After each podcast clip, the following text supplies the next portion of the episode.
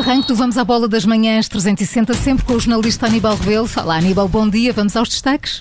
Bom dia Maria João, vamos falar hoje da Liga dos Campeões numa jornada com golos para todos os gostos. Destaque para a derrota do Sporting por 5-1 e para a vitória do City por 6-3 frente ao Leipzig. Em Madrid, o Futebol Clube Porto não foi além do empate frente ao Atlético.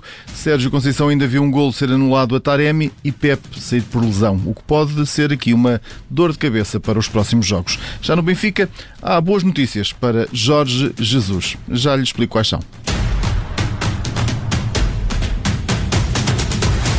Aníbal Rebelo, começamos então pelo Futebol Clube do Porto, que empatou na estreia esta época na Liga dos Campeões frente ao Atlético de Madrid. Um empate a zero no reduto do campeão espanhol, naquela que foi a primeira jornada do Grupo B. A formação portista, a cumprir a 25ª participação nesta fase de grupos, acabou reduzida a 10 unidades por expulsão do congolês Mbemba, já no final da partida. Ora, num jogo onde Conceição viu um golo de Taremi ser anulado, no final do encontro, o treinador do Futebol Clube do Porto diz que das três equipas em campo, a de arbitragem foi aquela que esteve menos bem, porque no caso da expulsão do jogador dos Dragões, eh, Sérgio diz não ter havido qualquer razão para que isso acontecesse. Já quanto ao golo mal anulado, ainda está para ver melhor o filme de jogo. Ainda não, não, não vi o lance, eh, não sei se há penalti antes de uma possível mão ou não. Uh, isto uh, não, não, não vi ainda, não posso estar aqui a responder com exatidão. Agora sei que no, no, lance em que, em que o Mbemba é expulso, acho que não, é, não, é, não, é, não há razão para essa expulsão. Eu penso que o árbitro, uh, se calhar, foi uh, uh, talvez a, a, equipa que teve menos bem no jogo. Depois o resto do jogo foi um jogo competitivo, um jogo, um jogo com duas equipas muito intensas, muito organizadas e depois sabíamos que, que criando, se calhar, não muitas situações e também percebíamos por aquilo que nós fazemos em termos defensivos, não permitindo muito ao adversário, podíamos ganhar este jogo e tivemos perto disso.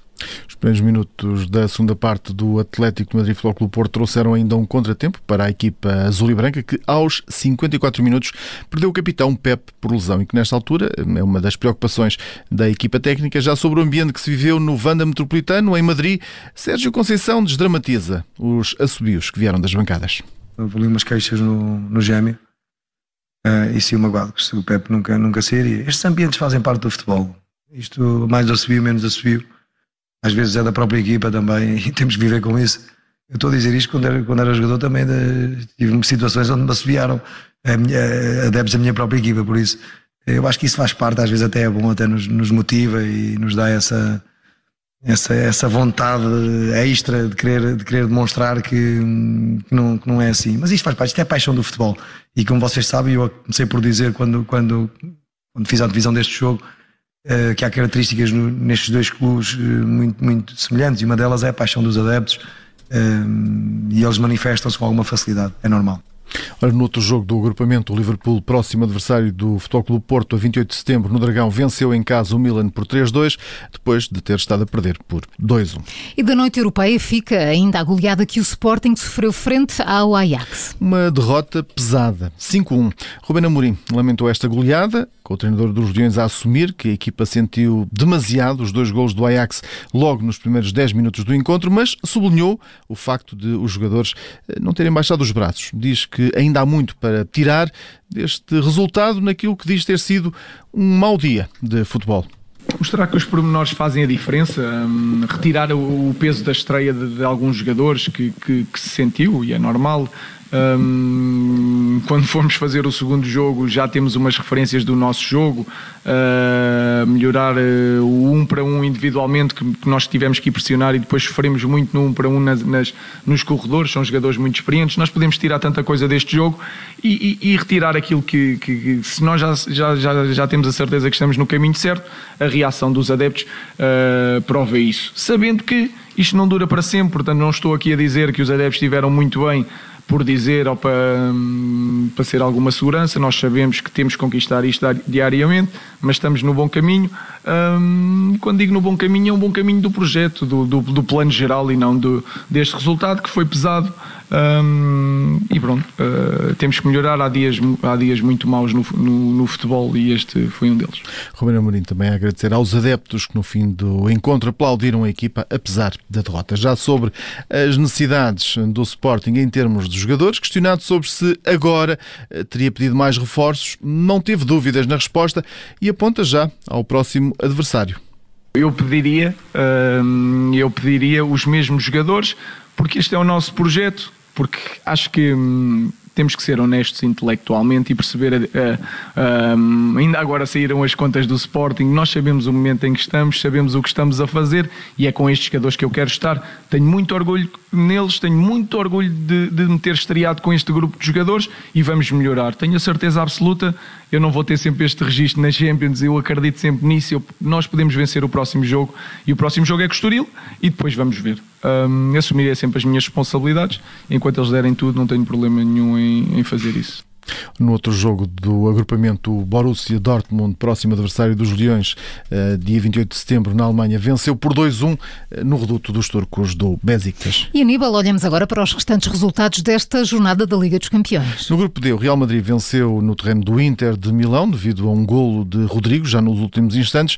Eh, os espanhóis partilham a liderança com os moldavos do Sheriff, que no primeiro jogo de sempre na Champions bateram o Shakhtar por 2-0. A grande surpresa de ontem ontem foi esse empate a um golo entre o milionário PSG e os belgas do Clube Rouge, eh, naquela que era a aguardada estreia da tripla Messi, Neymar e Mbappé na Liga Milionária, num jogo também marcado pela estreia de Nuno Mendes na formação parisiense. O lateral entrou aos 75 minutos do encontro. Assim, o primeiro líder deste Grupo A é o Manchester City, bateu o RB Leipzig por 6-3. João Cancelo, Rubem Dias e Bernardo Silva foram titulares na equipa de Pep Guardiola, com Cancelo a marcar o quinto golo deste triunfo do clube do campeão inglês. E agora o Benfica, boas notícias para Jorge Jesus para o próximo jogo da Liga. Frente ao Boa Vista, na próxima segunda-feira, já vai poder contar com Rafa. O jogador saiu lesionado do encontro com o Dinamo de Kiev e deixou a equipa técnica bastante preocupada. Agora tudo indica que esta lesão não é tão grave como parecia. O extremo está fora do boletim clínico do Benfica e Rafa vai estar assim entre as opções do técnico dos encarnados para a partida frente eh, ao Boa Vista. lembro que o camisola 27 das Águias eh, chegou a saiu lesionado ao minuto 90 do encontro na Ucrânia, depois de uma entrada bastante dura de Verbic, eh, que deixou a perna esquerda do atacante das Águias bastante marcada. Ora, o jogador sentiu bastantes dores depois desta bancada, não estava em condições de continuar em campo. Agora tudo indica que vai regressar ao trabalho no Seixal. Rafa deverá subir ao relevado hoje sem qualquer tipo de limitação. E Jorge Jesus ficou também a saber que Ronald Koeman não deverá contar com dois jogadores no próximo jogo com o Benfica para a Liga dos Campeões. Boas notícias para o Benfica, mais notícias para o Barcelona. Ora, através de uma nota oficial, a formação catalã informou que Pedri e Jordi Alba estão lesionados com alguma gravidade. Os dois jogadores foram titulares frente ao Bayern e o lateral espanhol teve mesmo de sair à passagem do minuto 74 por estar tocado.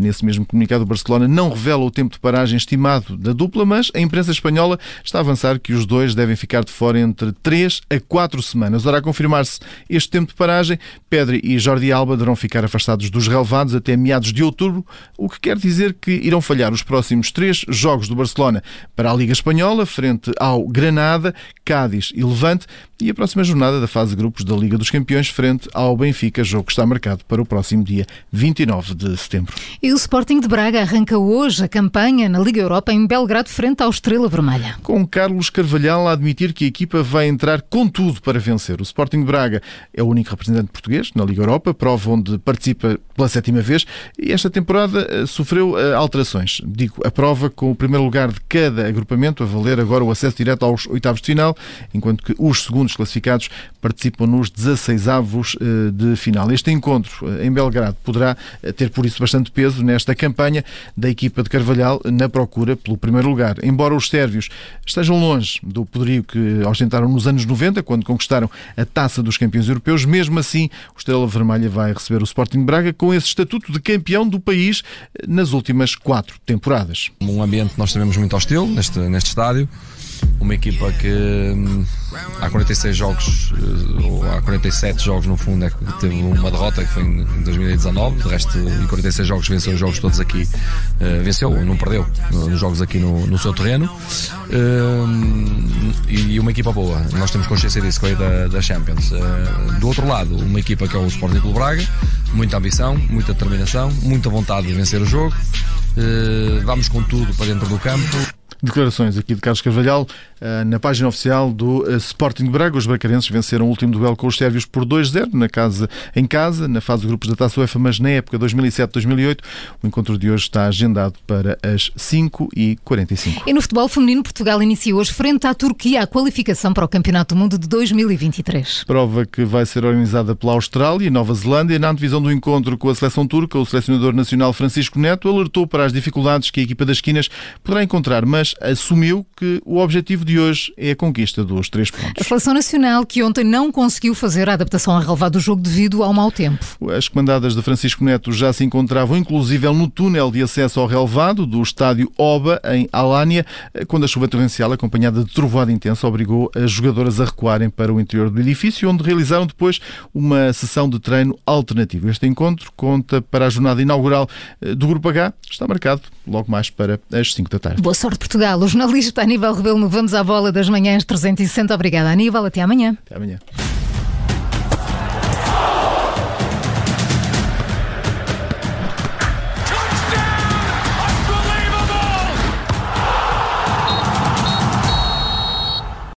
Obrigada por ter ouvido este podcast. Se gostou, pode subscrevê-lo, pode partilhá-lo e também pode ouvir a Rádio Observador online em 98.7 em Lisboa e em 98.4 no Porto.